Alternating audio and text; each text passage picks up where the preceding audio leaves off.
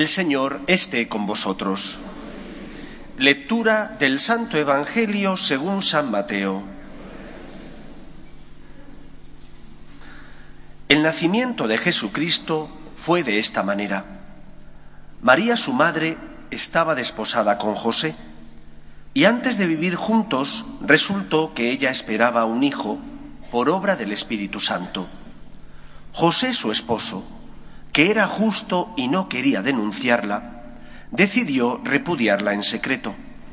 Pero apenas había tomado esta resolución, se le apareció en sueños un ángel del Señor que le dijo, José, hijo de David, no tenga reparo en llevarte a María tu mujer, porque la criatura que hay en ella viene del Espíritu Santo.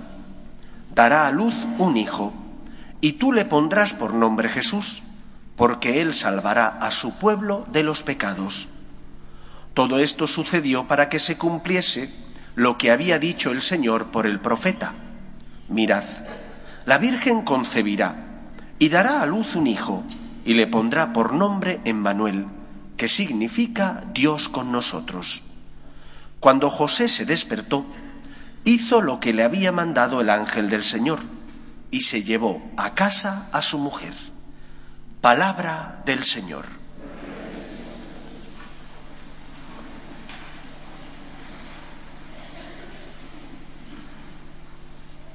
Hace años, cuando Mel Gibson, este actor y director de Hollywood,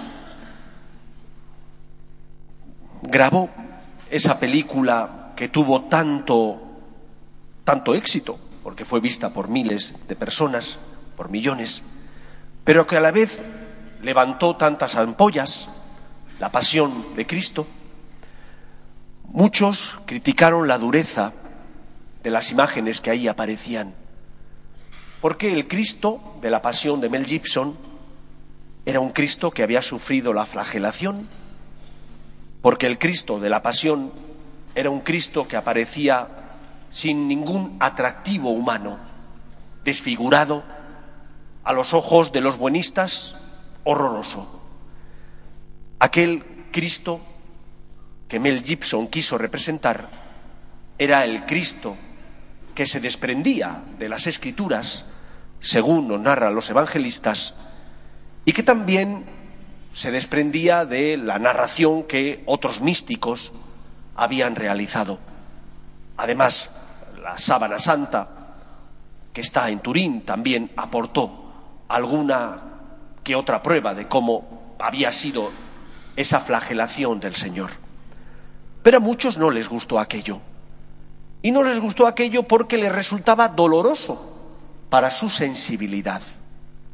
Pero que fuera doloroso para su sensibilidad no significaba, no significaba que no fuera real. Cristo padeció por amor a ti de esa forma, de esa manera. Y os comento esto porque en este cuarto domingo del tiempo de Adviento, el Evangelio pone sobre nuestros ojos la figura de San José. Todos tenemos en casa un Belén, aquí en la parroquia, hay atrás uno. Después, antes del próximo fin de semana, pondremos el misterio. Y normalmente los belenes que tenemos en casa, los misterios, no representan la realidad, porque ponemos tanto cariño y amor en la representación de los mismos que no son expresión de lo que ocurrió de verdad. Cristo nació no en un palacio, Jesús nació en un establo. Ojo, en un establo. ¿Y qué hay en un establo? ¿Mal olor?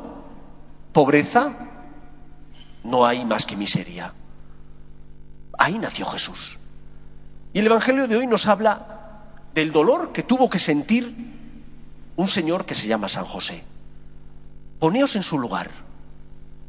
Él, un hombre con ilusiones, con un proyecto de vida, con expectativas. Como buen judío, deseaba tener muchos hijos, una familia numerosa, y se encuentra que aquella con la que ya estaba desposada, María, está encinta. Nosotros tenemos una imagen demasiado buenista de San José. Pero ¿cuánto sufrimiento tuvo que sufrir? ¿Cuánto sufrimiento tuvo que padecer cuando él se enteró de aquel acontecimiento? Supongo que la Virgen se lo diría. Y dice el Evangelio, José, que era justo, decidió repudiarla en secreto. ¿Qué significa que era justo? La justicia legal le daba a José la posibilidad de denunciarla, de denunciar a la Virgen María ante las autoridades para que se cumpliera la ley que decía que aquella persona que había sido sorprendida en adulterio podía ser lapidada. José no siguió ese camino, porque la justicia que José vivía no era la justicia de la ley de los hombres, sino de querer hacer la voluntad de Dios. Él sintió en su corazón, a pesar de que le costara, que tenía que aceptar a María, que aunque no comprendía el por qué, había algo que no le cuadraba, que él conocía a María y sabía muy bien que María era una persona digna, una persona coherente, que algo había pasado que él no comprendía. No comprendía ni entendía y le hacía daño, pero él por encima de todo deseaba hacer lo que Dios le pidiera. Y el Señor acudió en su ayuda. Mediante el sueño se le aparece el ángel que le dice, no tengas reparo en llevarte a María tu mujer, porque la criatura que hay en ella viene del Espíritu Santo. José, que era justo, quería no hacer aquello que le nacía del corazón y que muchas veces sabemos que no es bueno, sino hacer aquello que Dios le pidiera. Y por eso acogió a María en su casa. Creo que la primera enseñanza de este Evangelio es esa. ¿Yo qué quiero hacer en mi vida? ¿Deseo hacer la voluntad de Dios por encima de todo? ¿Deseo hacer aquello que el Señor me indica que tengo que hacer como buen hijo suyo? ¿O por el contrario, doy rienda suelta a mis emociones, aunque esas emociones no sean buenas? Aunque sepa que no está bien, cuando me hacen daño, me rebelo contra la persona que me ha hecho daño, devolviendo mal por mal. ¿Eso es la justicia que Dios espera de ti? No. Dios espera de ti que ames, que perdones hasta 70 veces 7, que pongas la otra mejilla. Ah, es que eso es muy difícil, pero ese es el camino que tienes que seguir. Y ese es el modelo de San José, que recibiendo una noticia que le hizo daño, recibiendo con dolor una noticia que le sorprendía, no corre a hacer la justicia de los hombres, sino que busca hacer la justicia de Dios. Y por lo tanto, nosotros hemos de preparar el corazón a Cristo, luchando por hacer aquello que Dios Padre nos pide, aquello que el Señor nos dice que tenemos que hacer, aunque duela, aunque sea difícil, aunque me cueste, aunque no nazca de mi corazón, aunque me parezca doloroso aquello que el Señor me pide. Porque como San José me tengo que fiar de quién es el que me lo dice. No me lo dice un cualquiera, me lo dice Dios mi Señor. Aquel que me creó, aquel que me ama, aquel que porque me ama envía a su Hijo al mundo para salvarnos. Sientes en tu corazón que te cuesta hacer aquello que el Señor te pide, que te cuesta poner una sonrisa a ese compañero o compañera de trabajo difícil, hazlo. Sientes dolor porque tienes que volver a dar una nueva oportunidad a tu esposa o a tu esposo, hazlo. El Señor te lo pide. Sientes dificultad porque te cuesta ser obediente y hacer caso a lo que tus padres te dicen, te cuesta fiarte de ellos. Haz lo que el Señor te pide. Escucha, sé humilde, haz lo que el Señor te pide. Primera enseñanza, por tanto, de este Evangelio. El Señor nos pide que llevemos a María a nuestra casa. Es decir, que hagamos la voluntad suya, que hagamos la voluntad de Dios, aunque duela, que sea difícil. ¿Creéis que alguien pudo ser más feliz que San José? Quitando la Virgen María, no creo que nadie pudiera ser tan feliz como San José. Poder tener al Hijo de Dios en tus manos, ver cómo crece el niño, a pesar de las dificultades de tener que marchar nada más, nada menos, haber dado a luz María, marchar a Egipto, ¿Pensáis que no se debió sentir San José feliz? Supongo que nadie sintió la felicidad que él sintió.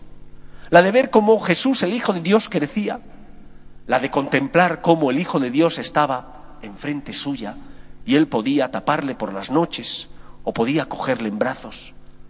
Pero tuvo que aceptar un momento difícil y doloroso, no entender el por qué María se había quedado en estado. Cuando tú aceptas la voluntad de Dios e intentas hacer lo que Él te pide, te tienes que esforzar y sacrificar.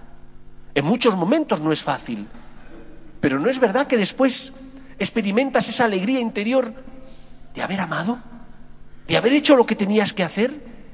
¿Piensas que es más feliz el que tiene odio y rencor en el corazón que tú que perdonas? No, tú eres mucho más feliz porque te liberas del odio, porque el amor triunfa, porque el amor es el camino para la felicidad.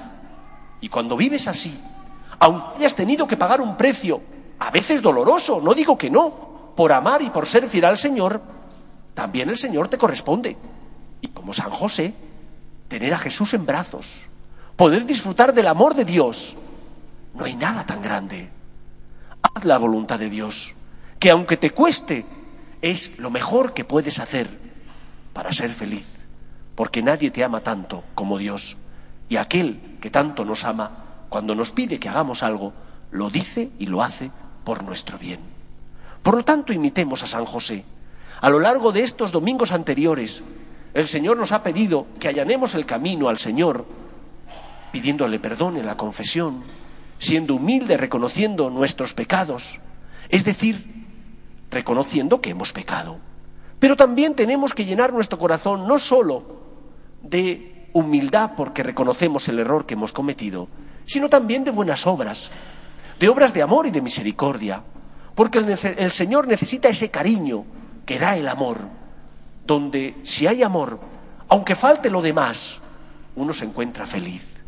Que el Señor encuentre en ti, si no un palacio porque no eres perfecto, si al menos una casa llena de amor, que tiene sus caídas porque eres limitado, que tienes tus deficiencias porque no eres perfecto, pero que deseas amar Señor con todo tu corazón.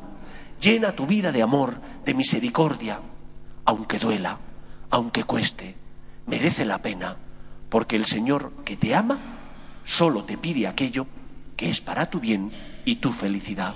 Aunque tú no entiendas ni sepas por qué, fíate de Él, confía en Él, como San José, que se llevó a casa a María y que cuando se llevó a casa a María, encontró entonces en ella y en el niño la felicidad ya aquí en la tierra. En segundo lugar, el viernes pasado, la Audiencia Provincial de Madrid dictó una sentencia por la que corrigió un auto de la Sala de lo Penal de Madrid. En esa sentencia de la Audiencia Provincial de Madrid se exonera de culpa a una persona que es la portavoz del Ayuntamiento de Madrid por unos actos que todos conocemos donde ella entró en la capilla de Somos Aguas, de la Universidad de Somos Aguas, junto con unos compañeros, gritando palabras que no puedo reproducir en el templo porque son una injuria para Dios, y medio desnudándose. Ha sido exonerada de la culpa porque, según los tres magistrados de la audiencia provincial, lo que ella hizo no se adecuaba en el término jurídico, en la técnica jurídica, a lo que es el delito de profanación. Yo hace muchos años que estudié Derecho Penal, la ley ha cambiado ya, ni me acuerdo de aquello. Pero independientemente de lo que diga el derecho penal, el sentido común nos dice que entrar en un templo, en un lugar sagrado, proferir insultos contra la Eucaristía y la Iglesia, desnudarse, no es lo más decoroso. ¿Qué tenemos que hacer los cristianos? En primer lugar, yo creo que hay instituciones que tendrán que buscar que, como personas que somos y ciudadanos, se ejerzan nuestros derechos. Esa es la tarea de esas instituciones. La Conferencia Episcopal Española tendrá que poner en manos de quien tenga que poner este asunto. Pero nosotros, como cristianos, tenemos que dar una respuesta personal. ¿Y cuál es la respuesta personal que yo creo que conciencia tenemos que dar? La primera, tenemos que hacer un acto de desagravio al Señor. Porque aquel acto de profanación, aunque no lo diga así el Código de Derecho Penal, es un acto donde se profanó un lugar sagrado, no puede quedar así. Hemos de hacer un acto de desagravio. Sabéis que en los jueves de Adviento la iglesia permanece abierta todo el día. Haced un esfuerzo por venir a rezar, por venir a decir al Señor, Señor, lo siento. Siento que en mi comunidad, que en mi ciudad, se haya realizado este acto. Lo siento y vengo a pedirte perdón. Lo siento y vengo a decirte que te amo. Lo siento y vengo a decirte que tú eres lo más importante para mí. Primera acción que tenemos que hacer. Un acto de desagravio. Venir a rezar y pedir al Señor que decirle que lo sentimos. En segundo lugar, nosotros creemos en el perdón y en el poder de la gracia. Y por eso tenemos que decirle al Señor, Señor, te pido, por estas personas que no te respetan a ti ni respetan la libertad religiosa, para que les toques el corazón, les perdones y cambien de vida. Tenemos que ser intercesores, como lo fue la Virgen María de cada uno de nosotros, que somos la causa de la muerte en la cruz de su Hijo Jesús. Tengo la certeza de que el Señor no espera de nosotros ira. Eso no es cristiano. El Señor espera de nosotros que recemos, que pidamos por la conversión de los pecadores. Tenemos tolerancia cero con el pecado, pero misericordia con el pecador. Con la persona que ha pecado, pedimos al Señor que el Señor le cambie el corazón para que se dé cuenta de sus errores y que no nazca en nosotros ni la ira ni la sed de venganza, Sí tenemos que ejercer nuestros derechos, pero también tenemos, como seguidores de Jesús, que pedir al Señor que se apiade de ellos, que les teco el corazón y que cambien de vida. Hemos de ejercer nuestros derechos, pero también, como hijos que somos de Dios, hemos de pedir al Señor que perdone el pecado de los pecadores, que con su gracia transforme a aquellos que se han equivocado. Queridos amigos, preparemos bien el corazón al nacimiento de Cristo, llevando a María a nuestra casa, aunque duela, aunque cueste, sabiendo que no hay mejor acción que ser fieles a la voluntad de Dios, haciendo lo que Él nos pide. Y en este momento concreto, estoy seguro que el Señor nos pide que recemos, que intercedamos por aquellos que no nos respetan, para que el Señor les toque el corazón y cambien de vida. Que el Señor os bendiga. Nos ponemos en pie.